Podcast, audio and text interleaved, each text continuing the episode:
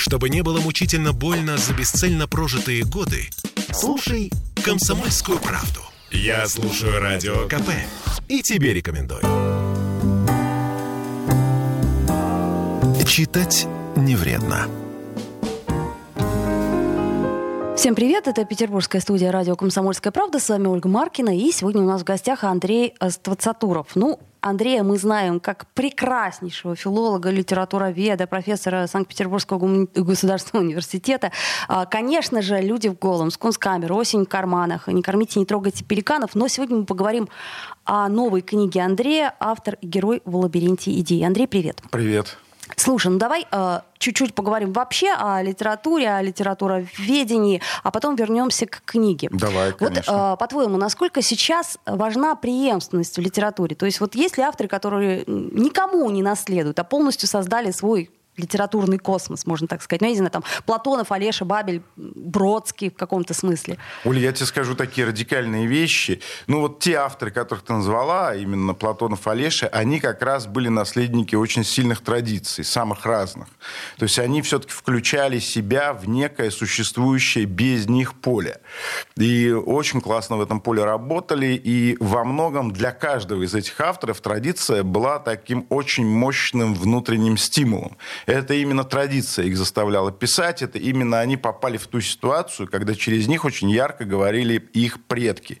То есть, когда они, условно говоря, создавали нечто новое, когда у них был, они ловили вот драйв, когда они ловили вот такую сильную волну, это всегда означало, что через них говорят их литературные предки, они очень мощно писали, это не отменяет того, что автор абсолютно самостоятельный. Я бы сказал так, я радикально в этом смысле мыслю, то есть вот Томас Эллиот в свое время время, о котором я, вот, которому я посвятил первую главу своей книги, он высказался примерно следующим образом. Он сказал, что зрелый, великий писатель – это писатель, который ворует у других писателей. И это прежде всего. Э, посредственный писатель, он имитирует. Я бы это немножко разложил на другие компоненты. Я бы сказал так, что действительно великий писатель, он ворует, хотя это не всегда признак великого писателя, но великий писатель, он ворует. Э, сильный писатель, он, конечно, подражает, вот средний писатель имитирует, а вот уже плохой писатель, он пишет от самого себя. Вот плохой писатель – это тот, кто пишет от самого себя.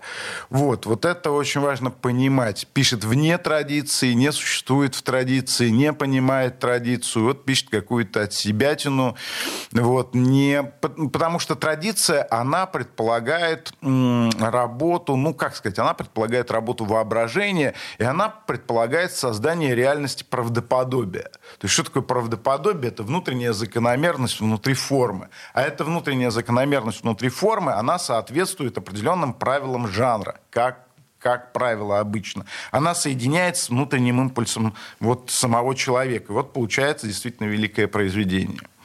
Понятно. То есть формулы все-таки существуют, и э, чем лучше писатель, тем больше он их э, инстинктивно ли, э, либо сознанием дела использует. Задача писателя, прежде всего, владеть формой, а потом ее можно вот нарушать. Вот это нужно, конечно, делать. Ну, это как Но... Дали, да? Ты научись сначала натюрморт да, рисовать, а да, а потом да, уже что да, хочешь. совершенно верно. Дали, который ты упомянул, он как раз был образцом академической живописи. Другое дело, что Дали, в отличие, кстати, он был, как сказать, Дали, вот его говорят, называют сюрреалистом, но на самом деле все-таки Дали, он использовал сюрреализм для каких-то вот таких своих академических, коммерческих целей, хотя это был, конечно, гений, судя по его картинам и его высказываниям, и его замечательным дневникам, но, конечно, это человек, который прекрасно понимал самые разные стили. О нем Генри Миллер писал, что вот это как раз автор, он и Пикассо, они умели делать это, это, это, это, это и это. Да, они все умели делать в искусстве. И из этого они как раз создавали вот свой собственный художественный язык, который все время менялся. А вот современное литературоведение, по-твоему, разделяет автора или, и произведение, или наоборот, э, пытается через призму личности автора разобраться в тексте? Ну, такой простой бытовой пример. Там Сидоров написал роман о семейном насилии. Вот важно ли нам, исследуя этот роман, э, знать, бьет ли на самом деле Сидоров свою жену? А, нет, э, смотри, тут это, собственно, дискуссия, которая примерно состоялась более 150 лет назад, еще в XIX веке. То есть существовала романтическая традиция анализа текста. Великая литературная критика была создана в эпоху романтизма. Были великолепные, когда исчезла нормативная поэтика классицизма, нормативная поэтика исчезает, уходят в прошлое все эти нормы, как бы правила, и вот начинает, собственно говоря, историзм появляется в культуре благодаря Гердеру. И вот этот историзм, он как бы делает шаг в э, критику литературную романтиков, которые были блестящие критики. Но для них, разумеется, личность автора играла очень важную роль. То есть они разбирали, естественно, тексты, но прежде всего для них было важно, как и для биографической школы, которая пришла там в XIX веке после романтизма, выяснить обстоятельства биографии. Вот из этой биографической школы уже начинает рождаться позитивизм.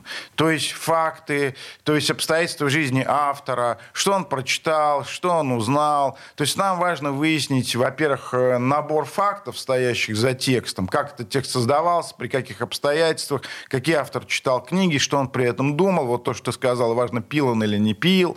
Ну, вот какие-то такие важные вещи. Вот он описывает пейзаж, надо туда съездить, посмотреть на этот пейзаж филологу.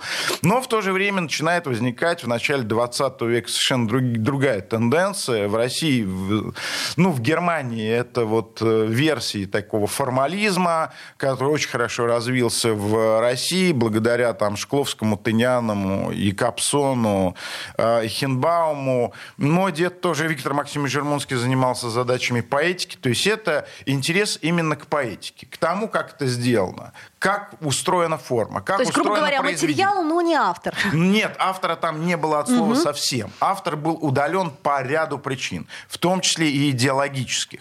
Вот. А здесь было действительно такое последовательное исследование формы. Вот мой дед обстоятельно пишет задачи поэтики, которая немножко направлена против формализма, но сам мой дед Виктор Максимович Жермонский, он тоже, в общем, занимался активно вот именно этой формой. Вот. И такая же традиция существовала и в новой критике в, в англоязычной критике, которую, собственно, создавал частично и Томас Стернс Эллиот, и Айвор Армстронг Ричардс, и очень многие, там Алан Тейт, Роберт Пен Уоррен, известный у нас по роману «Вся королевская рать», это был великий критик, они в основном, конечно, занимались фигурами, фигурами речи, они занимались поэтикой. Вот эти две тенденции, они существовали, и к ним стали добавляться самые разные тенденции. Там феноменология, критика, readers response criticism, то есть было много, множество разных школ. Но вот если говорить, собственно говоря, о литературе как о проекте, это очень важный момент, потому что в литературе есть две тенденции. Вот я как с этого, собственно, начинаю разговор своей книге. То есть первая тенденция – это тенденция создать последовательный законченный текст. Это как бы профессиональный автор. Ты хочешь создать очень хороший, очень качественный текст, и это твоя принципиальная задача как художника. Модернисты были именно, кстати, такими же. Но вот они по-своему, как бы у них был свой язык, свое понимание человека, который создавал такую сложную аналитическую форму, распадающуюся, там, такую препарирующую повестку, препарирующую человека, препарирующую приемы и так далее. Но это задача создать очень такое последовательное художественное произведение. То есть это текстоцентричность. Твоя задача – текст. Есть вторая тенденция, которая возникает в конце XVIII века, именно в романтизме, в Америке с трансцендентализмом. И вот для американской, скажем, культуры она тоже очень важная. То есть она захватывает там Генри Тора, Ральфа Уолда Эмерсона, Уолта Уитмана, вот его у нас больше знают. В 20 веке это там Генри Миллер, это битники и так далее это представление о том, что текст не является твоей целью. Для романтиков, и в том числе и для тех авторов, которых я назвал, в том числе, текст не является целью. Текст – средство твоего саморазвития. То есть ты, когда пишешь, ты начинаешь меняться. Ты приходишь к каким-то идеям, к какой-то форме, к каким-то новым словам. Это вдруг в тебя попадает, и ты начинаешь писать текст такой, может, резоматический или не, не вполне профессиональный. Э, но твоя задача именно меняться в в процессе письма. То есть, если ты перестаешь меняться, то это, ну, все, надо заканчивать писать тексты, заниматься починкой там изгороди, там лепить горшки, э, начинать рисовать. Вот там Генри Миллер, вот он переставал меняться, писал, например, художественный текст. Вдруг он чувствовал, что он перестает меняться. Ну, вот он начинал рисовать, например, акварели, это его меняло. Потом он занялся чем-то там другим, что его меняло. Потом снова вернулся к литературе. То есть это две разные тенденции. Это не означает, что бывает, не бывает каких-то промежуточных моментов. Вот моя книга, собственно, с этого начинается, потому что Эллиот — это писатель именно текстоцентричный. Это задача написать текст. Миллер, который при всем при том, что он пользовался приемами Джойса, пользовался приемами Пруста, пользовался приемами Эллиота, но он все равно был очень интересен тем, что он менялся посредством своей прозы. То есть, как правило, проза нас уже не интересует. Мы можем написать плохую прозу. Важно, чтобы мы менялись в процессе развития. Но очень часто, очень часто, Оля, тут очень важный момент, очень часто те авторы, для которых текст не являлся целью, они писали лучше, Это, кстати, чем да. те авторы, для которых м- текст был именно целью. Но при этом а, это тексты, как сказать, они обрывочные, э, романтические тексты, они большей частью не закончены, они фрагментарны. У Генри Миллера очень много графомании. Там, ну, Бродский такой себе не позволял графоманию, Эллиот не позволял графоманию. Они все вычищали, были очень аскетичными, были очень осторожными. Это не был осторожен, но у него есть гениальные куски. А есть, ну, так, занятно, да, читаешь прогоны такие в тексте. Вот, то есть это вот два таких начала. Вот я с этого, собственно, начинаю свою книгу. Да. А, мы сегодня говорим о книге Андрея Ствацатурова «Автор и герой в лабиринте идей». Кому мы рекомендуем эту книгу? Мы буквально через две минуты к вам вернемся и поговорим об этом. Андрей Ствацатуров в нашей студии. Читать не вредно. Я слушаю радио «Комсомольская правда», потому что здесь самые жаркие споры и дискуссии. И тебе рекомендую. Читать не вредно. А вновь мы возвращаемся в эфир и раскрываем книгу. Итак, Андрей Аствацатуров, автор и герой в «Лабиринте идей». На мой взгляд, книга, несмотря на то, что она написана, ну, в общем, как и твои лекции, Андрей, э, очень легко и как бы доступно, но я бы не сказала, что я эту книгу рекомендую прям всем. Вот ты, когда э, ее писал, э, ну, хотя вряд ли ты представлял себе конкретный портрет этого читателя, но тем не менее, знаешь, как у нас сейчас нейросети задают какие-то условия, она примерно рисует там портрет условного журналиста, портрет условного петербургского писателя. И вот как ты видишь этого читателя? Ну, ты знаешь, я, я бы так сказал, что я не скажу, что она очень сложная. Я никогда не старался делать сложность своей целью, самоцелью, использовать там какую-то гиперсложную терминологию, там заменять русские слова английскими там и так далее. Я могу сказать слово повествование, могу, конечно, сказать нарратив, там это, ну, не суть. Вот, э, я бы сказал так, что я эту книгу адресую гуманитариям, то есть э, людям, прежде всего, конечно, филологам и своим коллегам, но во вторую очередь тем, кто вообще интересуется проблемами литературы. Она не, все-таки не слишком сложная. Там есть специальный, конечно, и она специальная. То есть это исследование. Это не, ну, не безответственная критика, как это у нас всегда бывает. Это именно исследовательская книга. Я интересую это тем, кто занимается любыми гуманитарными исследованиями или просто любит э, гуманитарное знание. То есть эту книгу может прочитать антрополог, эту книгу может прочитать политолог, может тот, у кого есть просто элементарное, там, любое гуманитарное знание, ну, филологическое и так далее. А может просто тот, кому знакомы эти имена.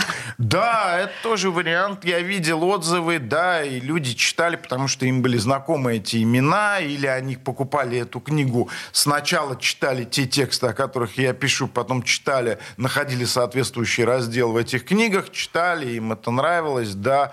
В общем, э, в общем, я бы сказал, что я э, э, адресую эту книгу образованному человеку. То есть вот у меня была книга «Хаос и симметрия», она скорее уже адресована всем. Она такая игровая, я там смешу, я могу порассказывать анекдоты, но я там ни разу не отступил от науки. То есть Безусловно. там все исследование есть, просто оно в веселом виде. Оно там в виде анекдотов. Здесь просто нет анекдотов. Здесь чуть больше, может, терминологии. Здесь чуть больше точности. Да, но тем не менее читается она очень легко. Легко, И, да. кстати сказать, те пробелы, Спасибо. которые э, ты э, видишь вот как читатель, да, ты их э, тут же стараешься восполнить. То есть ты видишь какой-то текст, э, о котором идет речь, и думаешь, так, надо его прочитать, если ты его не читал. Слушай, я знаешь, о чем хотела поговорить? Да. Неожиданно о Хемингуэе. Давай, а давай, почему? Потому что вдруг я вспомнила, что в советские времена практически не было человека, который бы, а, ну ладно, читал, это как сейчас, знаешь, в Петербурге модно поговорить о книге, не обязательно ее читать. То же самое было и в советские времена почему-то с Хемингуэем. А в чем вот э, фишка? Оля, я с тобой не могу здесь согласиться. Тут я знаю примерно ситуацию. Ты права в том, что о Хемингуэе знали действительно те, Все. кто его не читал. Да. вот это я с тобой согласен. Просто все. Но я не согласен, может быть, я тебя неправильно понял, с тем, что его не читали. Его очень много читали. Я имею в виду, Тиражи что... были сумасшедшие. Да, что этот автор, он был, ну, чуть ли не, э, как сказать... э, Главный американский писатель. Более известен, чем Лев Толстой, и не знать о нем было просто невозможно. И читали его почему-то очень много. Почему? Ведь он, ну, это, это Оль, ну, непростой автор. Ну, тут масса моментов. Эм, Первый, наверное, э, во-первых, Хемингуэй очень просто пишет. Внешняя простота Хемингуэя, она очевидна. То есть это телеграфный стиль, это минимум метафорики, но это действительно внешняя простота. Я, собственно, стараюсь это показать в книге. Второй момент, эм, э, во-первых, тут был флер некоторой за границей. Все-таки Советский Союз был отчасти изоляционистским государством, у нас была такая сталинская суверенная экономика, и, в общем, все пространство культуры было, в общем, более-менее суверенным. Мы там контактировали э, с социалистическим лагерем в большей степени, там, в 60-е годы, но в меньшей степени контактировали вот с Западной уже Европой, Соединенными Штатами Америки, а тут был дух какого-то другого. Нельзя сказать, что это лучше было, это просто немножко нечто другое. Вот он как-то иначе пишет о войне, иначе пишет о людях. Его герой такой индивидуалист, такой потерянный, неприкаянный. Э, И э, важно, конечно, что э, Хемингуэй задал особый ритм и особый стиль. Вот это, во-первых, он был мастер подтекста, тут было чему поучиться, это первое.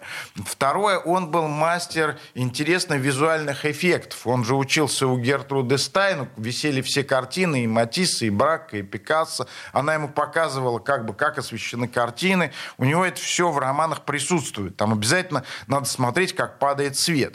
Ну и, наконец, самый важный момент – это то, что он, в общем, показывал его романы, это романы действия и визуального восприятия. Это, эм, э, то есть вся мысль, все, все рассуждения, все переживания, они во многом загнаны в подтекст. Они ну да, подтекст многом- больше текста, как говорили про Хемингуэя в то есть- советские времена. То есть ты сам это видишь, то Ага. есть ты сам это все достраиваешь. Он очень здорово контактирует с читателем.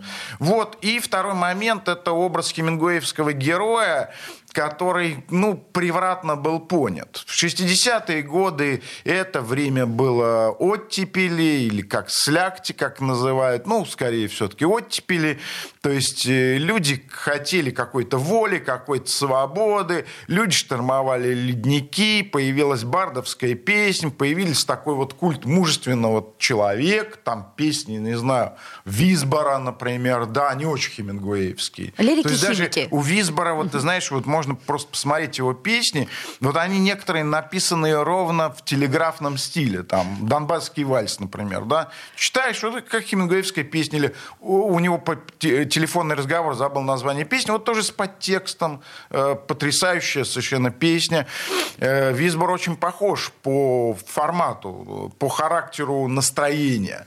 То есть вот Хемингуэй очень попал в настроение этого времени, понимаешь? это, это очень важный был момент. То есть, но на самом деле хемингуэевский герой это не просто герой там сильный, сильных героев он показывает много, они все оказываются слабыми.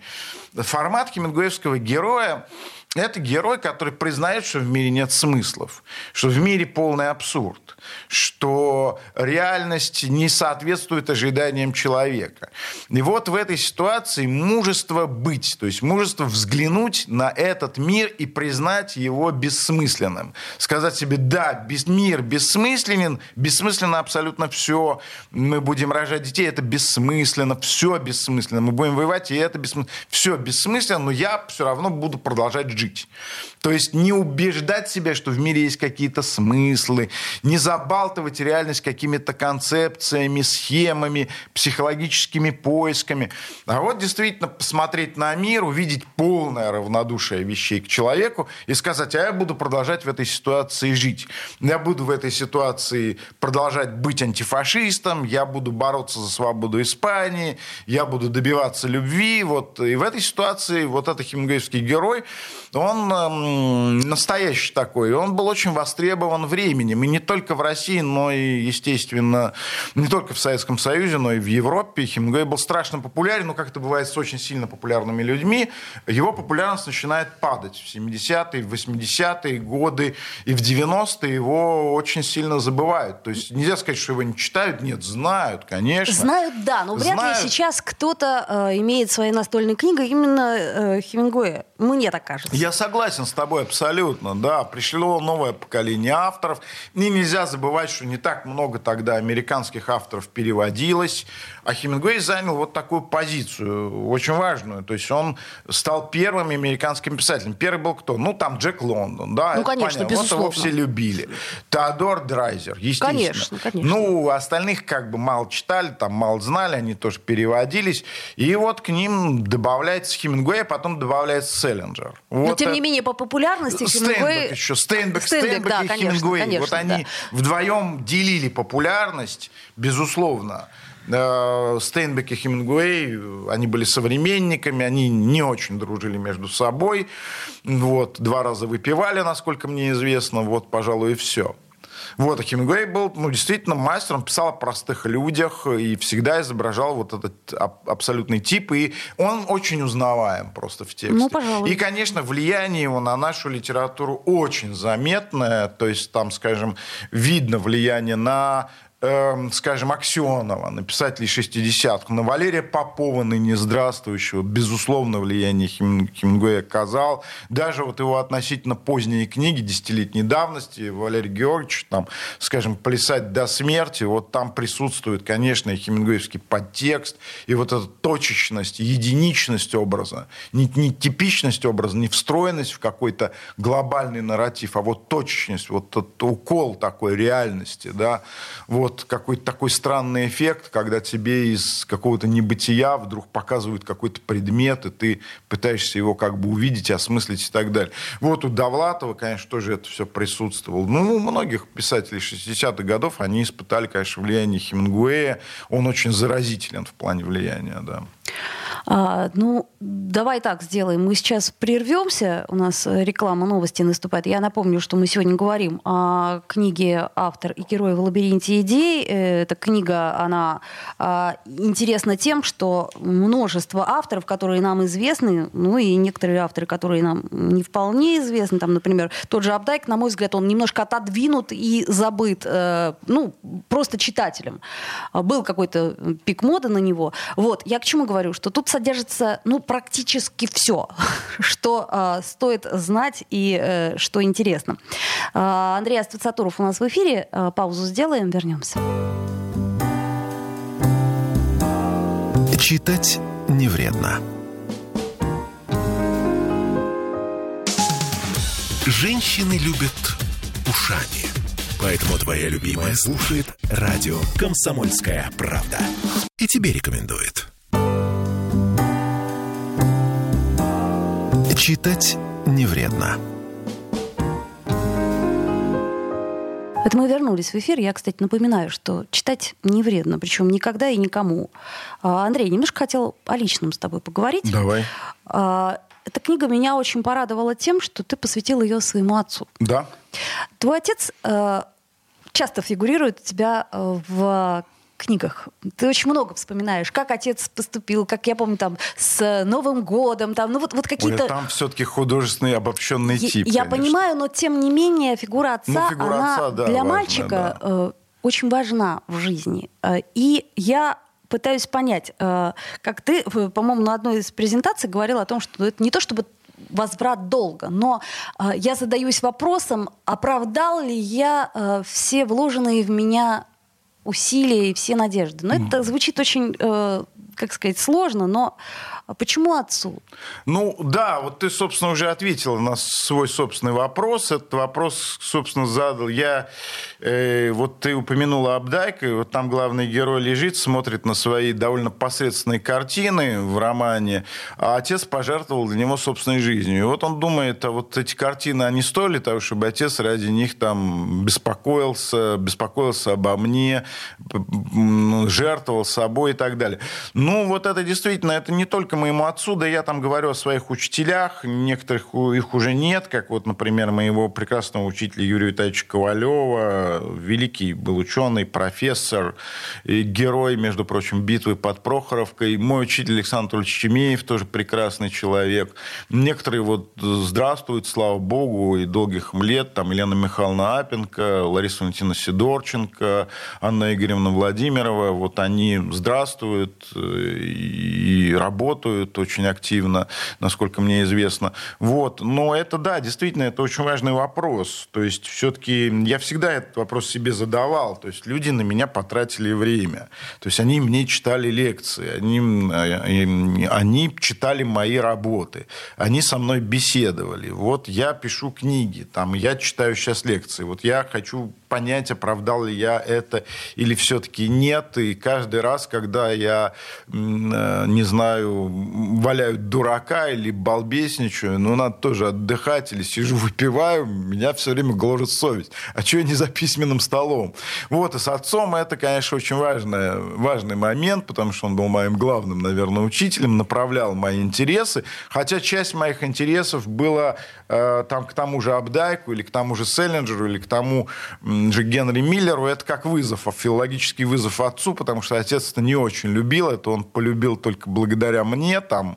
Вот. Э, но он направлял мои интересы в сторону в большей степени, наверное, романтической литературы, но я от этого довольно быстро ушел. То есть я этим позанимался, два года я это любил, вот, но потом как-то это меня перестало интересовать, я занялся модернизмом, я занялся концом 19 века, 20 веком, 60-ми годами, там, англоамериканским современной русской прозы.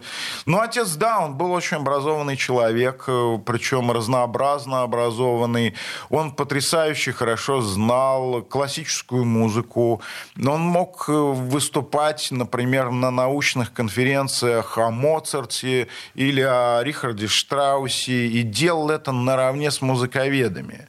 То есть у него есть на эту тему статьи, там у него есть статья, какую музыку там любил Фридрих Ницше. Но он написал большую, большое предисловие к письмам Моцарта. Он занимался э, Робертом Шуманом. Он много чего знал в плане классической музыки на очень высоком уровне. То есть он э, хорошо в этом разбирался. Вот. Хуже разбирался в живописи. Вот это не очень знал. Ну, как-то знал, вот как все, условно говоря. Но вот германии журналистику он знал действительно очень хорошо, направлял мои интересы вот, в область там, английской литературы, вообще гуманитарного знания, давал мне книги, давал мне советы, редактировал мои первые тексты. А насколько э, его мнение для тебя э, ну, вот в последнее время было значимо? Принципиально. То есть я писал любую свою статью, я ему сразу отдавал эту статью. Вот у меня даже сейчас так, так сложная немножко ситуация, потому что, мне кажется, моя матушка, она особо не интересуется, чем я занимаюсь. Ну, может быть, интересуется, я не знаю. Но вот э, жена как-то занята детьми, дети еще маленькие. Я не всегда понимаю, кому, собственно, отдавать статью на прочитать. На первое прочтение, Да, на первое да? прочтение. И кто может оценить мой мой интеллекту... мои интеллектуальные ходы. Отец очень сердился, даже если я ему э, забывал отправить статьи. Я Перед говорю, тем, я, как они выходили, Я да? вот написал, говорю, статью, вот он говорит, так что ж ты мне ее не показал? Значит, сразу... Ну, нет, уже после... Конечно, я не, хотел, чтобы он редактировал меня, я уже сам мог себя редактировать с какого-то момента. Но, скажем, вот когда выходили статьи, э, то есть я сразу же посылал их отцу. Так же, как он мне посылал с какого-то момента свои статьи. То есть у меня исчез вот главный человек, который был, э, понимал, как я меняюсь, как я развиваюсь. Ему это не всегда нравилось, там, когда я увлекался там, французской мыслью, ему это не очень нравилось. Вот, э, ему не нравился подтекст моих, э, скажем, э, статей некоторые. Вот, но, но, скажем, остальное ему, конечно, нравилось, да. Ну, то есть, э, в общем-то, он тобой гордился, и это... Да, я счел важным. Дело в том, что отец скончался в 15 году достаточно, но он уже был, как сказать, ну, это вот то поколение интеллигенции, которое за собой не очень следило. То есть едим, что попало, э, курим, что попало, не соблюдаем режим, и, соответственно, это влияет на организм. Ну, целое поколение э, моего отца, который как бы не принято было заниматься спортом.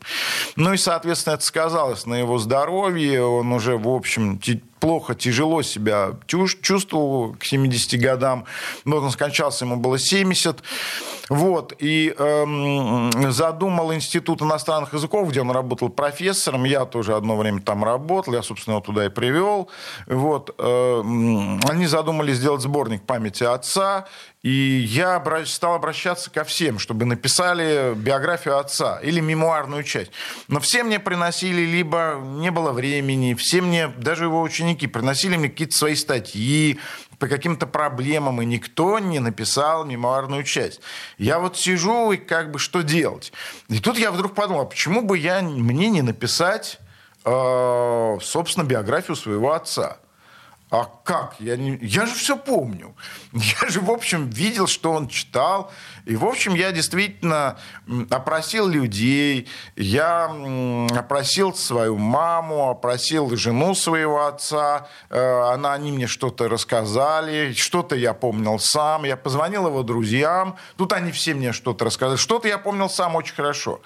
Вот, и какие-то важные вещи они мне рассказали, а потом я эту статью написал, она была как бы предисловием к этому сборнику. Я ее отослал э, вот тем людям, которые с папой составляли общее поколение. Там вот Татьяна Всеволодовна Рождественская, такая специалистка по э, древнерусской литературе, и сестра Милена Всеволодовна Рождественская, тоже профессор, Татьяна Владимировна Черниговская, которая всем известна, она с моим отцом училась э, на одном курсе, это была общая компания, они были друзьями, я ей отправил эту статью, она мне что-то посоветовала. Вот, и получилась очень интересная статья. Это дело даже не в том, что она, вот ты важно сказала, потому что я ее написал с таким прицелом на читателя, который не знал моего отца, и которому, возможно, наши дела не очень-то и интересны. Но я попытался, в общем, эту биографию выстроить таким образом, чтобы написать о том времени, об обстановке, об атмосфере, о том, как выглядела гуманитарная наука, о том, как вот даже там есть какой-то элемент, вот папа стал работать э, в Академии гражданской авиации, вот его взяли на почасовку, вот, и в этот момент вдруг немецкий язык оказался очень важным.